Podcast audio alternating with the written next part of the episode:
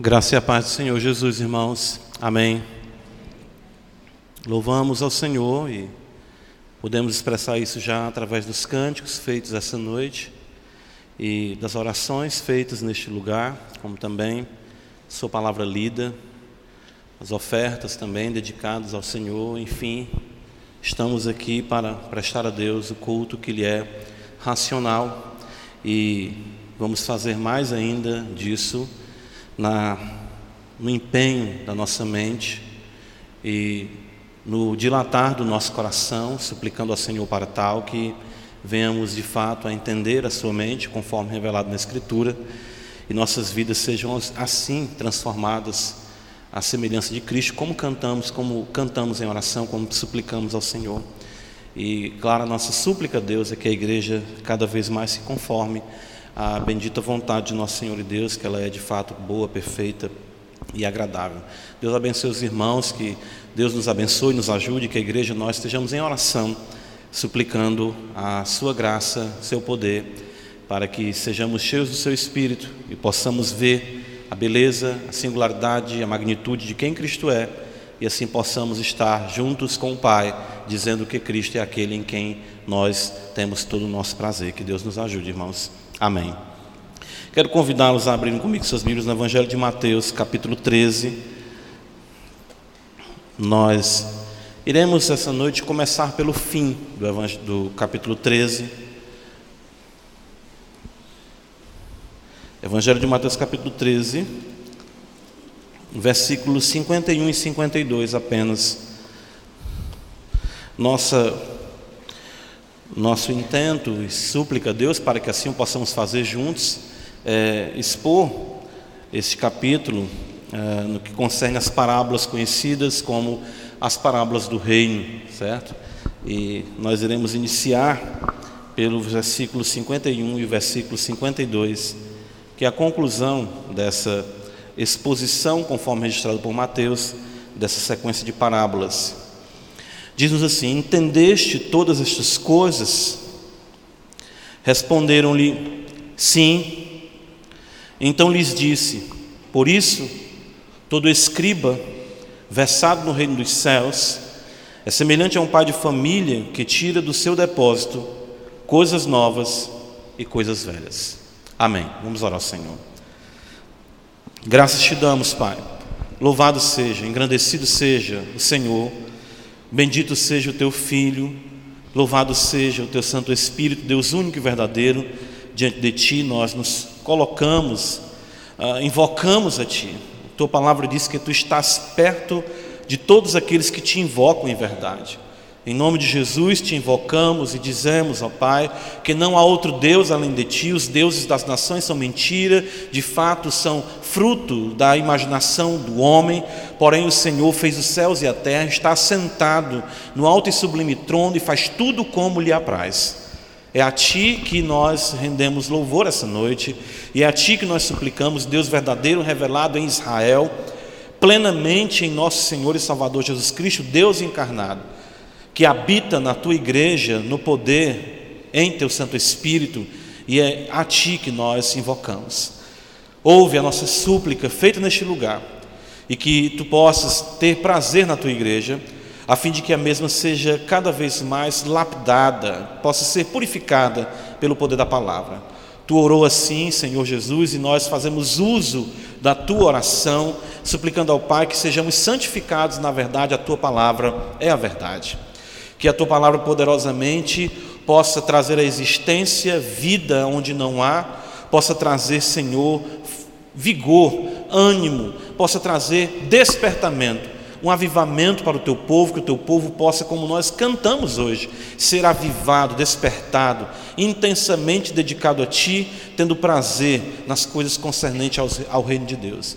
E que o nosso coração, nossas emoções, nossas afeições estejam postas nas coisas celestiais, que não venhamos ser enredados nem mesmo enfeitiçados, encantados com aquilo que é efêmero desse mundo, mas que, Senhor, possamos ter os nossos olhos fitos no invisível, cada vez mais almejando que nossas vidas venham a desfrutar da glória do porvir neste mundo presente, aguardando a redenção do nosso corpo, a Senhor, a manifestação da glória dos filhos de Deus. Ajuda-nos, ó Pai, que a tua igreja caminhe com força e graça e assim no poder do teu Espírito. Em nome de Jesus suplicamos o teu favor e que tu não nos deixes sozinhos, Pai. É o que te pedimos em nome de Jesus. Amém. Meus irmãos, ah, existe ainda nos nossos dias muita incompreensão acerca da pessoa de Cristo e de sua missão, certo? Isso, é, embora nós já tenhamos ah, mais de dois mil anos de fé cristã, desde o nascimento do nosso bendito Salvador, a incompreensão, a confusão, os conceitos equivocados acerca da sua pessoa permanecem ainda. Ah, bem como também existe ainda, por parte da própria igreja, ah, pouca compreensão, de fato, também da natureza de nossa relação com Cristo e com o seu reino. Uh, por que, que isso é algo tão recorrente? Não é? Nós temos a realidade da nossa finitude, somos homens e sabemos que os assuntos concernentes ao reino de Deus são altaneiros e também ainda temos a dificuldade de sermos pecadores, que obstrui muito da nossa compreensão das verdades do Evangelho, embora sejam elas nos dadas com simplicidade, mesmo assim o pecado, a nossa limitação, impede-nos de gozarmos com mais rapidez aquilo que já nos foi concedido e revelado no Santo Evangelho. Ah, nós, quando observamos o Evangelho de Mateus, eu quero que você veja comigo isso nós vamos ver isso no Evangelho de Mateus, a incompreensão ela está como que emoldurando este capítulo 13, que nos procura nos trazer por parte do Senhor a compreensão mais exata do reino, de sua pessoa, de quem ele é, de como o reino se manifesta, de nós como súditos do reino de Deus devemos nos portar. Rapidamente, veja comigo no capítulo 12 de Mateus, do versículo 46 ao versículo de número 50, ah, o texto que relata a família de Jesus. Ah, e mesmo antes disso, você vai observar ainda, antes de ir para o versículo 46, que do verso 22 em diante, os fariseus dizem que Jesus age pelo poder de Beuzebu. Ah, e bem mesmo a sua família, como nós mencionamos, procura ter certa prioridade em falar com ele, tendo como base os laços sanguíneos, né? Tanto que Jesus vai dizer no versículo número 49: Eis a minha mãe e meus irmãos, qualquer que fizer a vontade de meu Pai Celeste, este é meu irmão, irmã e mãe. No final do capítulo 13, ainda, embora tendo o Senhor exposto a natureza do reino, nos mostrado, nós vemos que, mesmo em Nazaré, nós ah, observamos que as pessoas ali se escandalizaram no Senhor.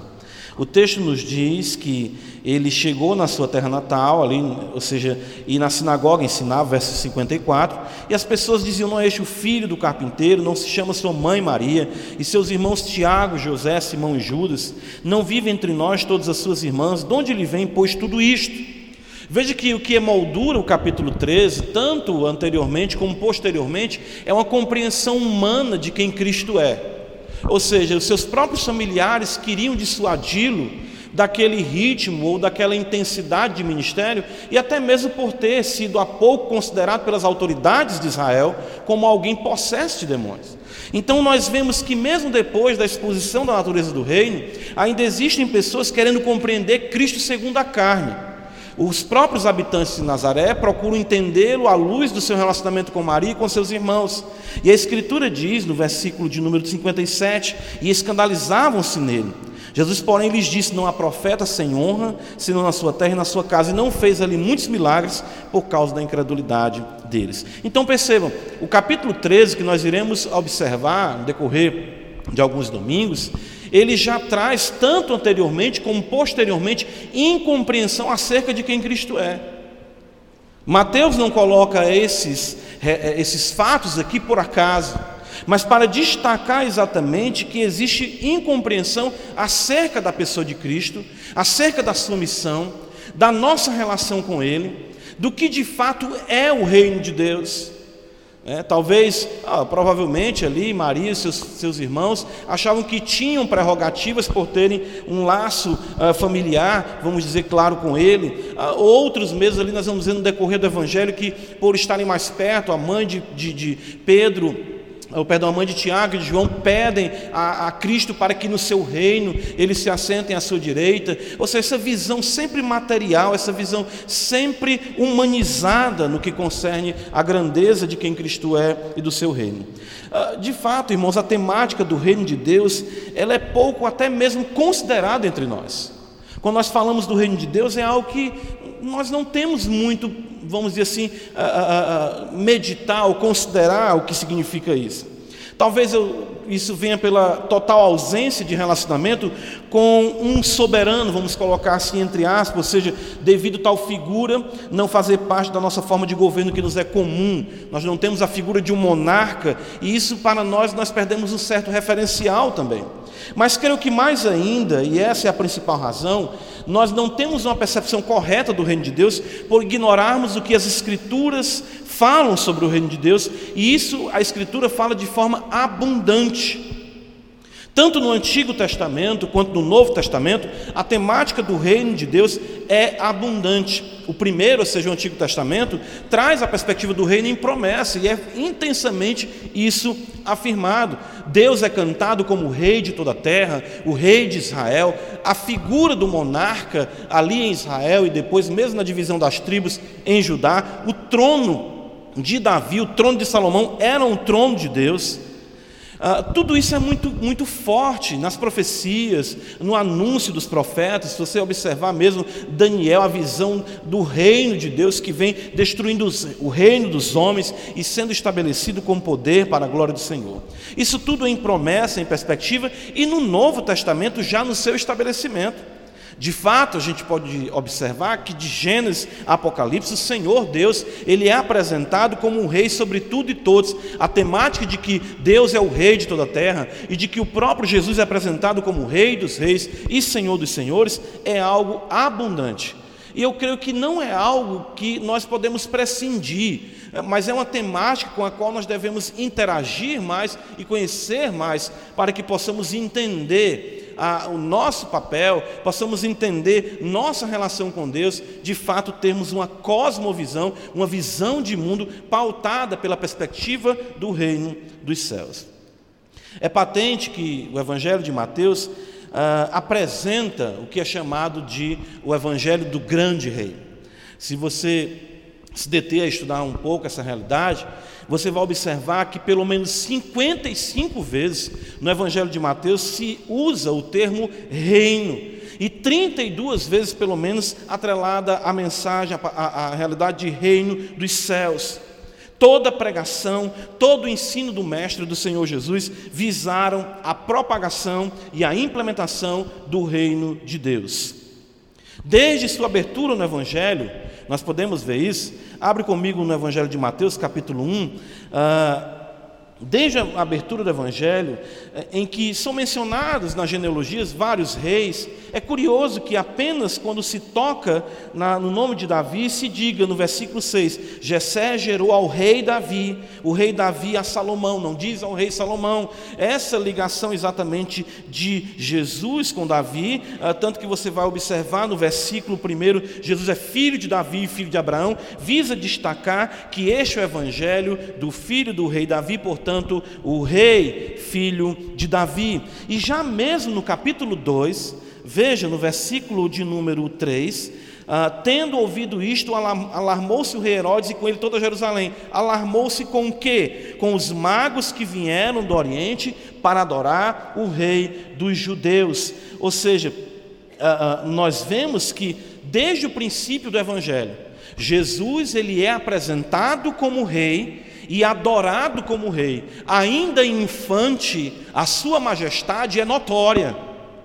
Ainda infante, a, a, o poder do rei é tão magnífico que move o cosmo de modo que os homens que estavam acostumados a estudarem os astros veem que não nasce apenas um estadista, mas o rei dos céus e terra que os faz abandonar tudo o que tem na sua vida no Oriente para virem adorar o rei dos judeus. Ah, Mateus vai caminhando por isso nos apresentando isso e de fato essa temática ela é importantíssima para nós. Ah, logo em seguida, veja no capítulo 3 do Evangelho de Mateus, está escrito João Batista, no versículo 2, a sua pregação ele diz: "Arrependei-vos, porque está próximo o reino dos céus. E o próprio Senhor, no capítulo 4, versículo 17, está escrito, Mateus nos relata isso, daí por diante passou Jesus a pregar e a dizer: arrependei-vos, porque está próximo o reino dos céus. Somos ensinados a orar em Mateus capítulo 6, venha o teu reino, porque de fato, somente quando o reino de Deus se manifestar, é que o seu nome será santificado e a sua vontade feita, assim na terra como no céu. Podemos afirmar que o próprio Sermão do Monte, né, Mateus ele é, é conhecido pelo Evangelho também que tem cinco sermões mais extensos do Senhor Jesus, e o Sermão do Monte ele é visto como a ética do reino, e em todo o Evangelho o Senhor se empenha em anunciar e explicar o reino de Deus. É constante isso. Nas parábolas, Jesus fala o reino dos céus, o reino dos céus, o reino dos céus. Nessa porção do Evangelho, conhecido como as parábolas do reino, nós temos inquestionavelmente diante de nós o propósito da parte de Deus, usando Mateus, claro, de nos desvendar mais ainda a natureza do reino, nós compreendermos o que é o reino de Deus. Ah, isso nós podemos afirmar pela abundância do termo reino também encontrado. Se você depois quiser fazer esse exercício em casa, no Evangelho de Mateus, capítulo 13, você vai ter 12 vezes a palavra reino sendo utilizada pelo Senhor. Uh, o próprio método empregado pelo Senhor, né, como nós estamos falando aqui, parábolas do reino, visa exatamente destacar a importância dessa temática. O método parabólico, né, que é um método de comparação, em que transforma verdades em imagens, é, tem o propósito de transmitir de forma mais simples a mensagem do reino para que a mesma fique fixada na mente dos ouvintes e assim compreendam o que é o reino de Deus. O propósito das parábolas, veja em Mateus capítulo 13, versículo 11, está escrito, né? é nos fazer conhecer o mistério do reino dos céus. Jesus diz: Porque a vós outros, veja Mateus 13, versículo 11, é dado, ele diz: A vós outros é dado conhecer os mistérios do reino dos céus, mas aqueles não lhes é isso concedido. Então, o reino de Deus é um mistério, e o contexto da palavra mistério no Novo Testamento significa algo que está sendo revelado para nós. E o reino de Deus é algo que nós, como crentes, podemos ver devemos ver, temos acesso a esse reino distintamente dos incrédulos, dos descrentes, daqueles que não têm compromisso com a verdade, que são ignorantes, cegos e completamente indiferentes a essa esfera que já se estabeleceu e atua poderosamente no povo de Deus para a glória de Deus. Então, ah, de fato, nós devemos ser versados no reino. Nós vimos isso em Mateus capítulo 13, versículo 52. Veja, o Senhor Jesus afirma: Por isso, todo escriba versado no reino dos céus. O crente deve entender as coisas do reino, porque o nosso bem-estar e o bem-estar daqueles que estão próximos a nós dependem da compreensão correta dessas verdades. Veja que ele diz para nós no versículo 52: todo escriba versado no reino dos céus é semelhante a um pai de família. E ele diz que tira do seu depósito coisas novas e coisas velhas.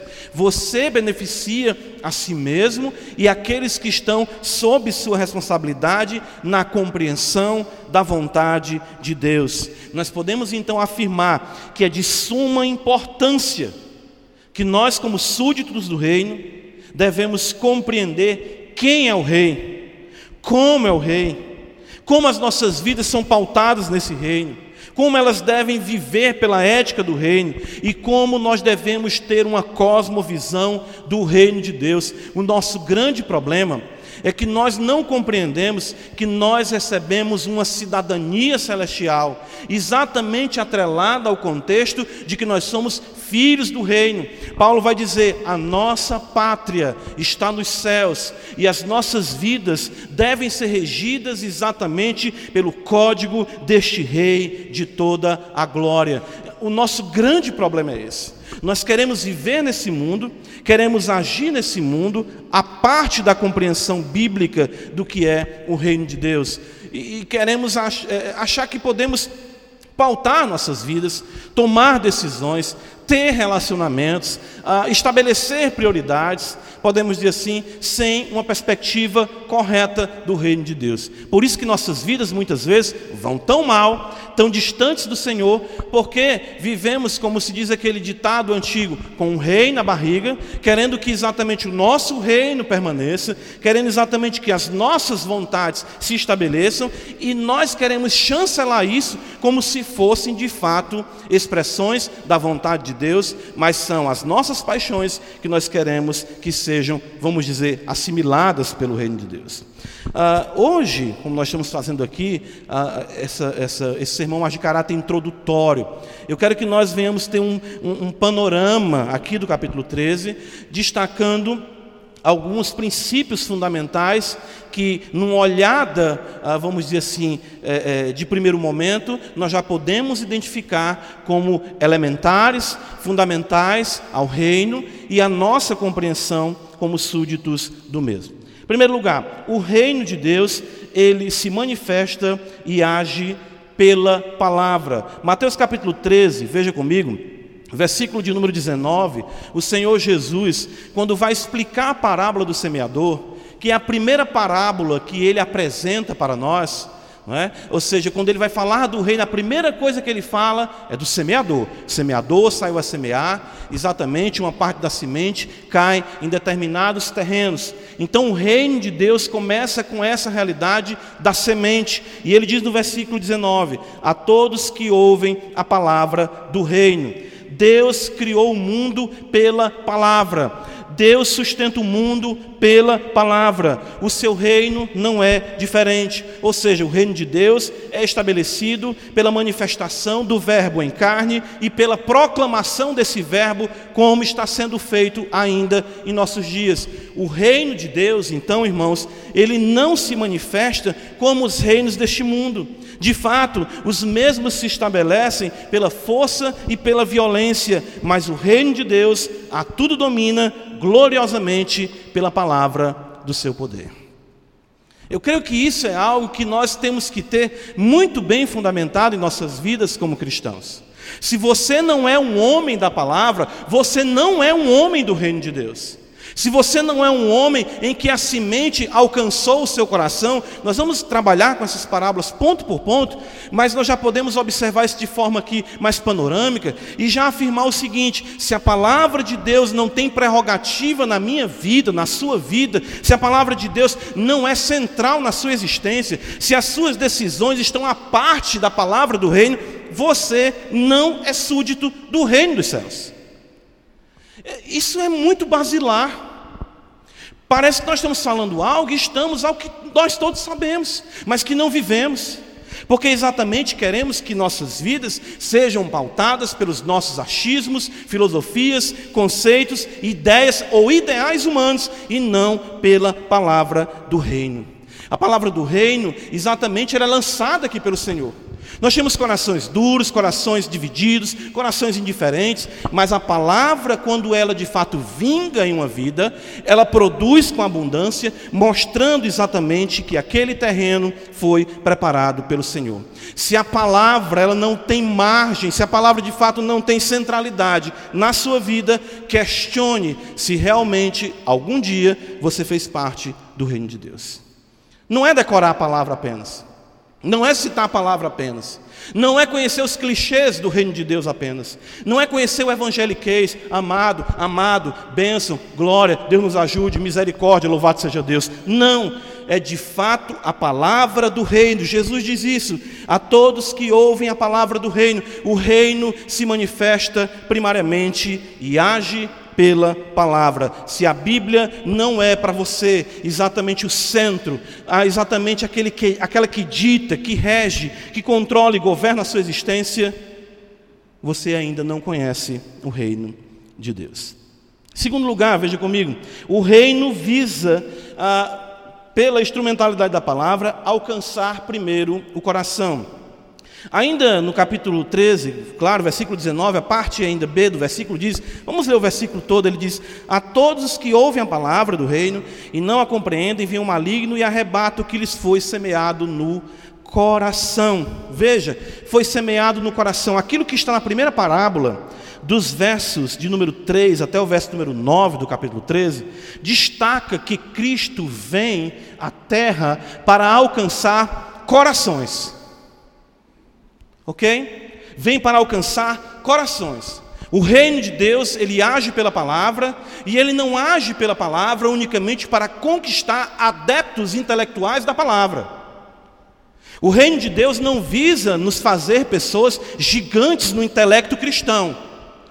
Isso, se vier, como existiram grandes teólogos, esses teólogos também tiveram seu âmago tomado pela a palavra. Jesus é o semeador, e seu campo de ação é o coração, ou seja, o âmago do homem. O reino dos homens ah, tem um poder de coação externo. É assim que as autoridades conseguem manter os homens sob seu domínio.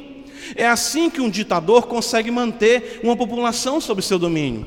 Mas o reino de Deus ele alcança o cerne do controle humano. De fato, Cristo, o Rei, nos vence pelo amor, tomando para si o nosso coração.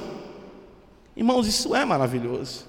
Uh, nós estivemos falando um pouco sobre isso aqui na quarta-feira, quando Jesus, no Evangelho de João, capítulo 7, versículo 37 em diante, ele diz: Quem crê em mim, como diz a Escritura, veja, está até é conectado com o que estamos falando aqui. Quem crê em mim, ele, o Rei, como diz a Escritura, a palavra do reino, do seu interior. Palavra do reino atinge o interior. Então, o crente, o súdito do reino, ele compreende que o seu ser foi capturado por Cristo. Isso é algo que nós devemos aqui ah, trabalhar muito. Nós cantamos hoje, 2 Crônicas 7, lemos também exatamente isso. O, o meu povo que se chama pelo menos se humilhar, se converter, ou seja, se voltar para mim. Não existe ação superficial de Deus para com o homem. Cristo não é uma lembrança vaga na vida de ninguém. Ou ele de fato marca a sua vida, ou você não tem as marcas de Cristo sobre você. O evangelho do reino alcança o âmago do homem, isso é importante para nós. Jesus não vem para ser secundário, Jesus não vem para ser periférico, Jesus não vem para ser apêndice. Ou ele é rei do seu coração, ou ele não é rei da sua vida. Nós temos que nos colocar diante do espelho e questionar essa realidade. Eu não posso pensar o que eu quero do Evangelho. Eu não posso selecionar o que eu quero do Evangelho. Senhor, me abençoe. Senhor, me ajude. Ajude minha vida. Ajude meus negócios. Se você não ama Cristo, você quer fazer de Cristo apenas alguém que satisfaça a sua busca pelas paixões e os caprichos dessa vida. Paulo diz isso. O amor de Cristo nos constrange. O amor de Cristo nos constrange. Gálatas 5,6, Paulo diz que o que importa em Cristo Jesus não é a circuncisão ou a incircuncisão, mas a fé que atua pelo amor. A palavra do reino, ela alcança o âmago do homem. Ela de fato domina o homem e ele não consegue mais ter uma relação ah, eh, intermitente ah, vamos dizer assim, protelada, ou, ou como algo, enfim, subserviente às suas paixões mundanas, aos seus sonhos de caráter unicamente mundanos. Em terceiro lugar, observando aqui essa realidade do reino, esses princípios que eu creio que são elementares para nós, antes de trabalharmos com as parábolas propriamente ditas, é que a palavra do reino, ela revelará a realidade dos corações. Veja, o reino com essa nossa, com essa relação conosco. Dos versos 18 a 23, que é o que nós estamos vendo aqui, Jesus vai explicar para os discípulos o significado da semente e daqueles solos. E ele vai então destacar que, que uma parte da semente cai à beira do caminho, outra parte cai entre exatamente espinhos, uh, entre as pedras, outra parte entre espinhos e outra num solo rochoso. Uh, de fato, um solo frutífero. O trato para com a palavra e o efeito da mesma sobre os ouvintes revelarão se os mesmos pertencem ou não à esfera do reino de Deus. Ah, irmão, isso é muito importante porque, veja, a palavra do reino, o foco do reino, o coração, Jesus mesmo disse isso, o reino de Deus não vem com aparência exterior, porque o reino de Deus está onde? Dentro de vós. Jesus fala isso. Então essa palavra ela vai ser um divisor de águas. Ela vai revelar para você a realidade do seu coração. Ah, isso aqui é algo que é um exercício que nós estamos aqui devemos fazer. Quanto tempo faz que eu ouço essa palavra? Quanto tempo faz que eu escuto essas pregações? Toda vez eu escuto essa palavra e digo: é, realmente eu estou errado, realmente minha vida, realmente eu tenho que mudar. Quanto tempo você diz que tem que mudar? Quanto tempo você diz que tem que ter compromisso? E isso de fato não se concretiza. Isso, irmão, já está sendo algo definidor da sua realidade. Você que está aqui, de que ainda não compreendeu que, embora seja influenciado pela palavra do reino, essa palavra já lhe revelou como alguém ainda não crente no Rei do Reino. São muitas as advertências das Escrituras para que não sejamos meros ouvintes da palavra. Né? Vamos ler Tiago, é importante ah, fixarmos, né? Tiago capítulo 1, texto conhecido, ele vai dizer assim para nós, veja, Tiago capítulo 1, palavra de Deus, ah, nos diz assim,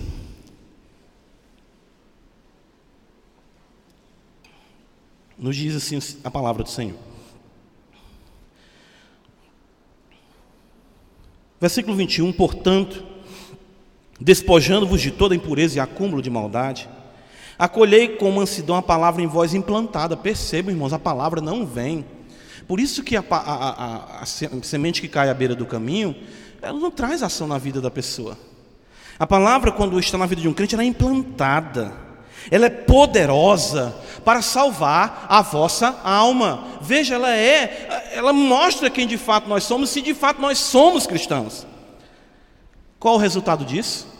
Tornai-vos, pois, o que? Veja, o pois, uma conjunção conclusiva. Tornai-vos, pois, praticantes da palavra, não somente ouvintes, enganando-vos a vós mesmos.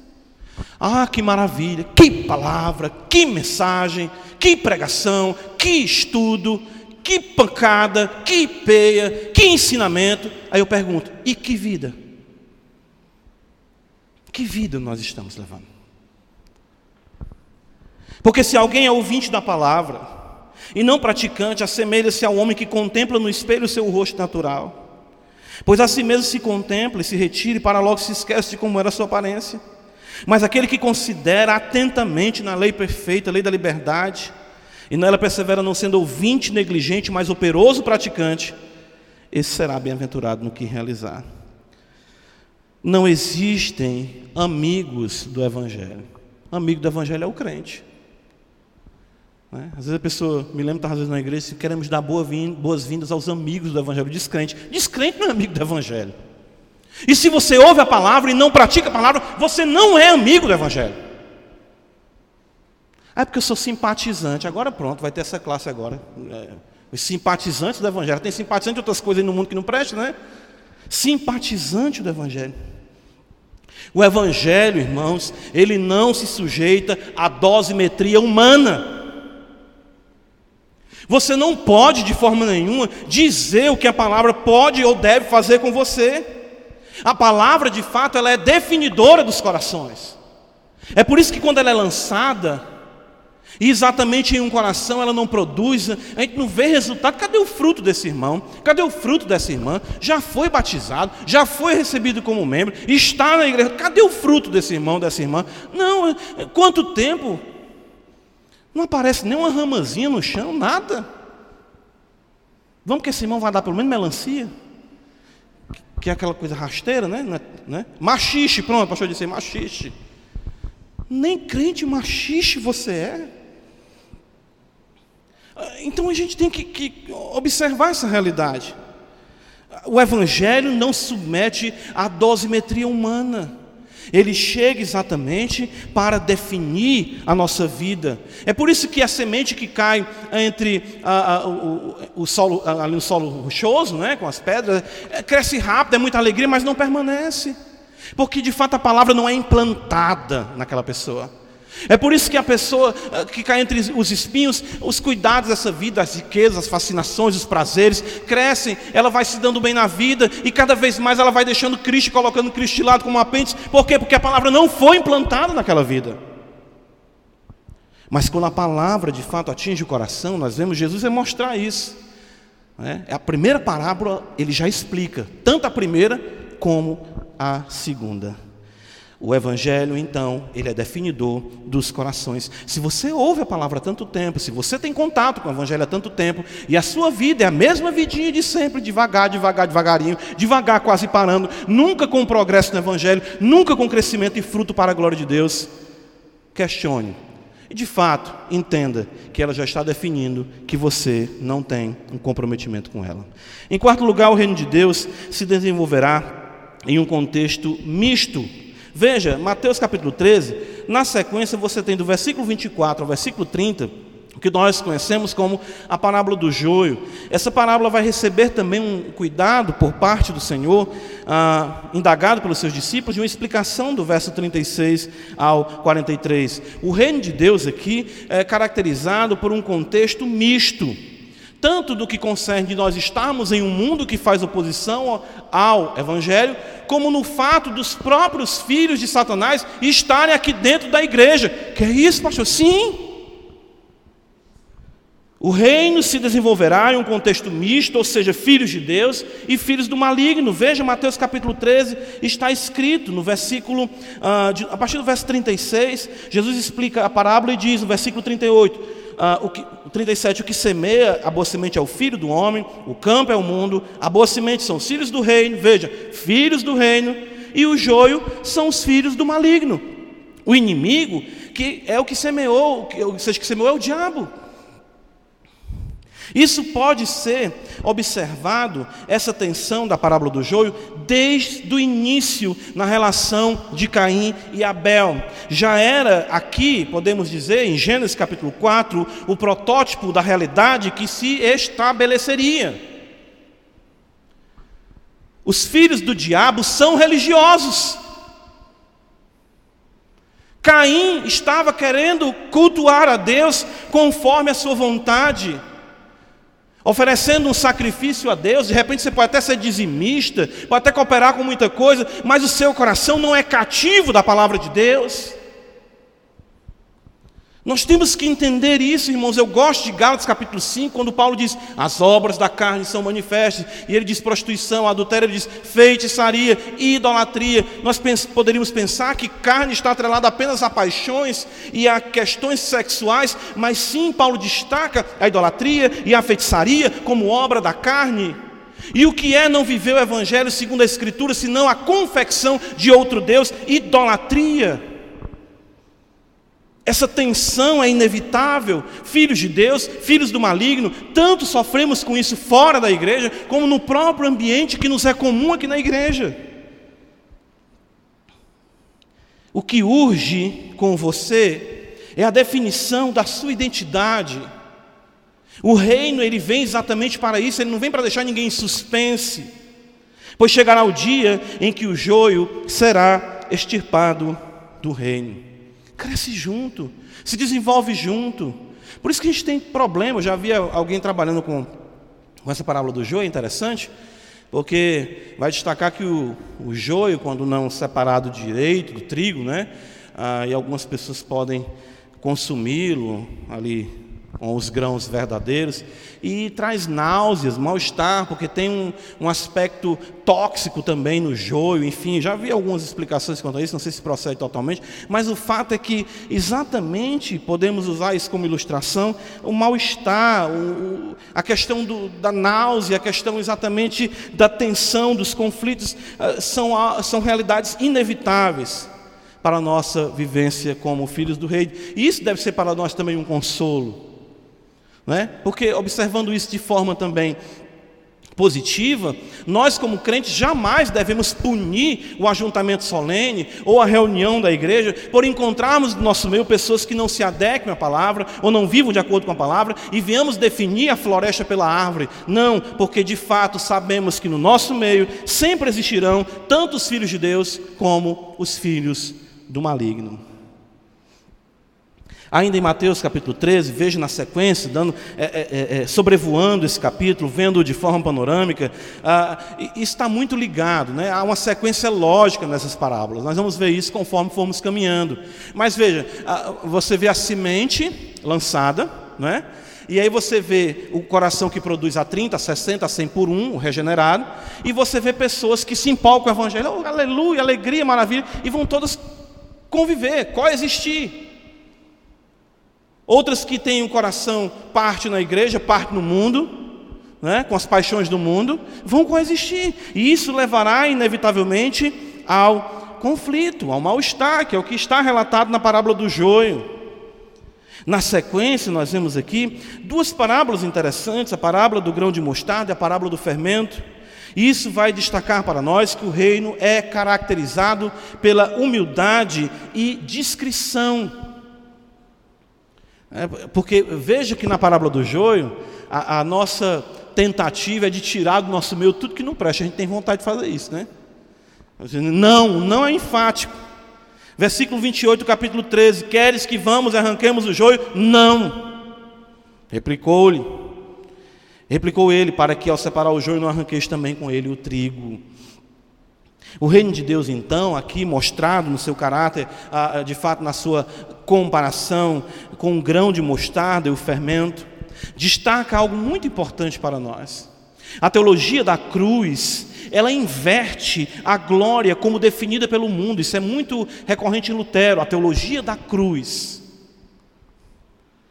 Não é o que é grande e notório que caracteriza o reino de Deus, porque essa é a perspectiva do mundo. Um reino, quando pensamos em reino, pensamos em glória, pensamos em glamour, pensamos em magnitude, em poder, em ação, em impacto social. É por isso que muitas igrejas têm confundido o seu papel com um contexto de evangelho social. Em vez de alcançarem o âmago do homem pela pregação do evangelho de nosso Senhor Jesus Cristo. Mas na pequenez do reino e na sua sutileza, a grandeza e a proclamação do reino triunfam. Veja essa ideia aqui, ah, nós vamos nos deter em cada parábola dessa, mas veja como é belo isso. Ele diz no versículo 31: O reino dos céus é semelhante a um grão de mostarda. Irmãos, ah, isso é impressionante que um homem tomou e plantou no seu campo, qual é, na verdade, a menor de todas as sementes, e crescida é maior que as hortaliças, do que as hortaliças, e se faz árvore, de modo que as aves do céu vêm aninhar-se dos seus ramos.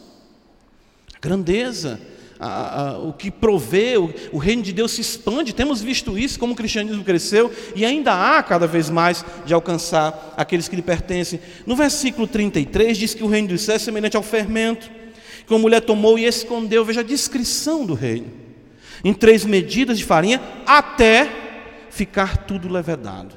Se essa é uma realidade em uma proporção, vamos dizer, em uma realidade massiva, se esse é um fato na realidade massiva, muito mais na realidade individual. O Evangelho, ele humildemente chega na nossa vida, mas é uma semente poderosa, eficaz. Essa linguagem ela é utilizada pelo Senhor, por Pedro na sua primeira epístola. Ela é implantada, ela cresce e ela toma conta. Veja a questão do reino, a definição, o, reino pela palavra, a palavra do reino como totalizadora do coração. E aí nós vemos que ela vai tomando conta. É por isso que nós vamos nos assemelhando a Cristo. A nossa vida vai sendo moldada, transformada, como diz o apóstolo Paulo em 2 Coríntios 3, de glória em glória. O reino, ele é caracterizado pelo seu desenvolvimento orgânico. Isso você vai perceber nas imagens, na, nas, nas, nos fatos que Cristo extrai da vida para apresentar o reino. Tanto na questão da semente, na questão do trigo e do joio, você pode observar no grão de mostarda e até mesmo no fermento, na sua realidade orgânica de atuação. O reino de Deus não tem um desenvolvimento mecânico ou artificial, ou promovido pela lógica, ou pela força, pelo empenho humano. Mas ele, quando vem, ele vem para tomar conta de uma vida para louvor e glória de Deus. Isso é maravilhoso. Ele é humilde, ele é discreto, mas ele vai tomando conta da nossa realidade e também isso em uma realidade coletiva. Ainda caminhando aqui pelas parábolas, veja só, nós podemos destacar as outras duas parábolas, que é a parábola do tesouro escondido e a parábola da pérola. Nós vemos aqui o valor singular e oculto do reino. Então, quando nós falamos do reino de Deus, nós vemos aqui o Senhor Jesus falar do tesouro escondido no campo e da pérola de grande valor. Não são todos que sabem apreciar, e nem mesmo são todos que sabem encontrar um tesouro, que é o reino dos céus. Quando ele fala de um negociador de pérolas, ah, destaca que, aquele homem encontrou muitos prazeres e muitas coisas boas, mas nada se compara à grandeza dessa pérola.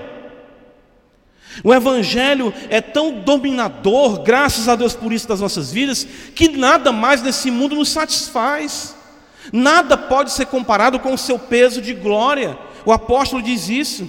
O glamour, as riquezas, os confortos dessa vida, nós temos que ter o cuidado, porque eles visam ofuscar a percepção da singularidade do valor do reino. Jesus chega a dizer que os ricos já receberam o seu galardão, porque eles têm aqui exatamente todo esse glamour e glória, e eles não conseguem ver, perceber a singularidade e o valor oculto do reino que se dá unicamente por fé e não por vista. Então, isso é, são, são princípios importantes, irmãos do reino. Se eu sou um filho do reino, Veja, isso é maravilhoso. O texto diz, no versículo 44 do capítulo 13: essa pessoa encontra esse tesouro, ele vai e vende tudo que tem. Ou seja, tudo que tem para ele é ínfimo comparado à realidade do Evangelho. Irmãos, tudo isso aqui é, é, é, em, é em caráter de identidade, sabe? se realmente eu, eu entendo quem Cristo é, a beleza do rei, a, a, como o rei atua, o reino se processa, como súdito do reino eu devo viver.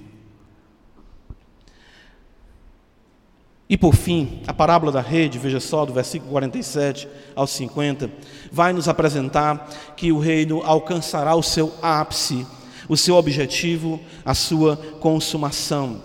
Parábola da rede, vai destacar que o reino é, não tem uma visão da história cíclica, nós não estamos aqui ah como aqueles que zombaram em 2 Pedro capítulo 3, que desde que o mundo é mundo, fala que Cristo vem, cadê? E não acontece. Não, nós sabemos que a história ela é linear e assim ela se encaminha para um desfecho profetizado, prometido nas sagradas escrituras. O texto fala disso no versículo 49, assim será na consumação do século.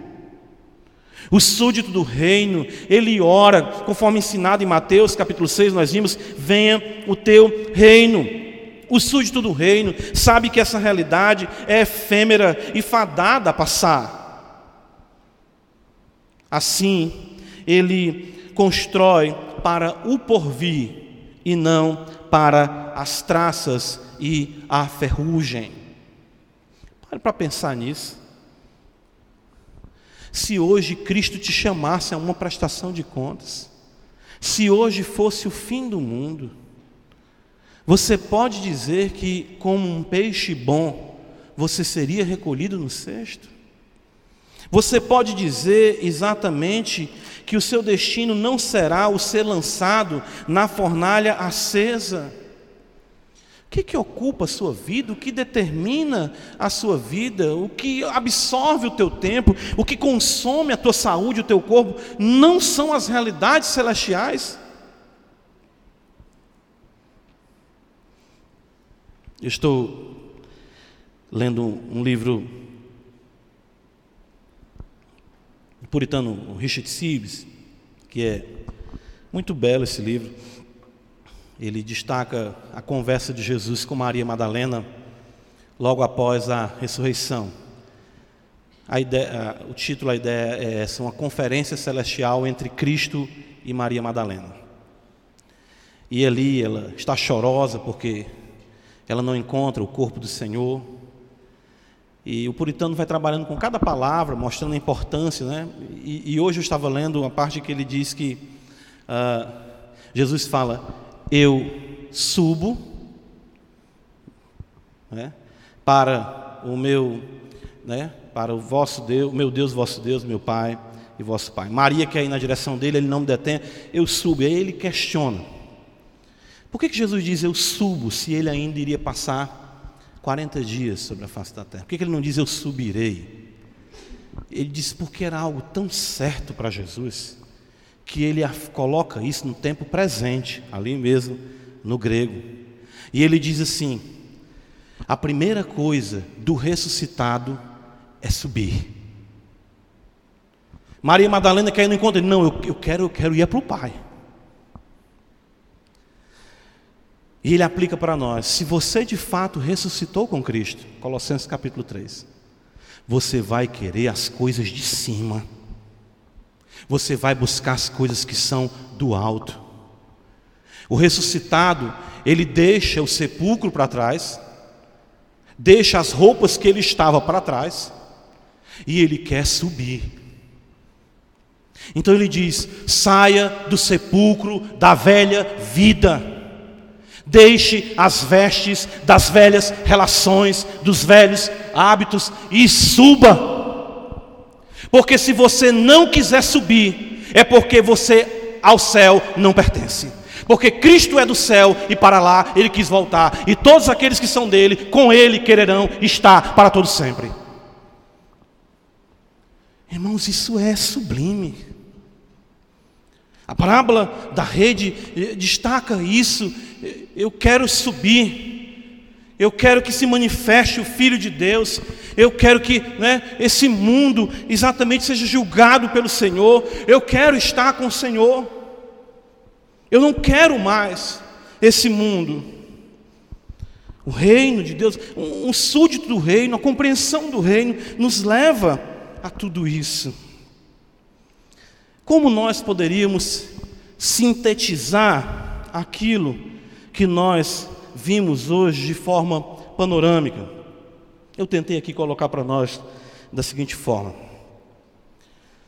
a palavra do reino, eficazmente atingindo o coração, considerando claro que você seja crente súdito do reino, revelando-o, ou seja, esse coração, como pertencente a Deus. A palavra do reino eficazmente, perdão, a palavra do reino eficazmente atingirá o coração, revelando-o como pertencente a Deus.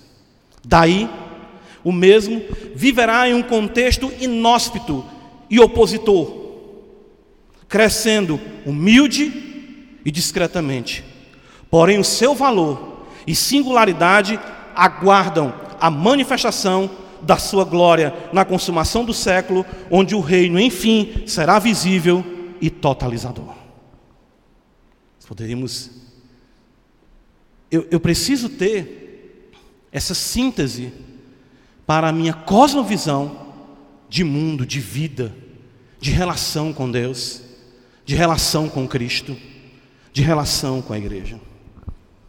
Mateus 13, 51 Jesus pergunta: Entendeste todas estas coisas?